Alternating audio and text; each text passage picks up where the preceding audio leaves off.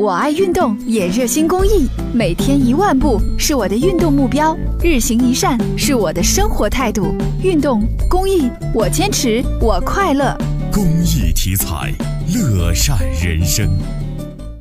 市民赵女士在郑州工作，近日远在老家的八旬老父亲有个嘱托，让她务必完成，那就是为剪纸女孩的弟弟李文帅再尽一点绵薄之力。这个是我不代表我老父亲给你们捐的，因为他是十四号，可能在报纸上看到的。我是是代表他过来，也希望你们能早日康复。好，谢谢阿姨，谢谢那个老师。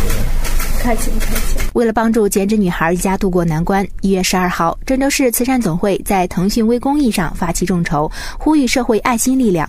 经过十几天的网络接力，慈善总会工作人员牛思颖将首批善款结算出来。截至到昨天，一共是九千多元钱。第一批资金是我们申请之后，腾讯给我们结算了。第一批是五千元，今天给他送过来，先用于接下来的治疗。之后的话，项目会继续的实施，然后执行去帮他去众筹这个钱。同时，慈善总会还与李婉君签订协议，确保所筹善款全部用于李文帅的治疗。这个协议主要是分为两个部分，第一个部分就是所有的这个善款必须是全部用于李文帅的呃手术、住院还有后期的那个医药费，不可以挪作他用。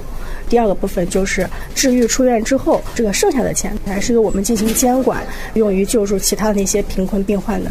目前，李文帅已经转入肾移植科进行肾移植的前期准备。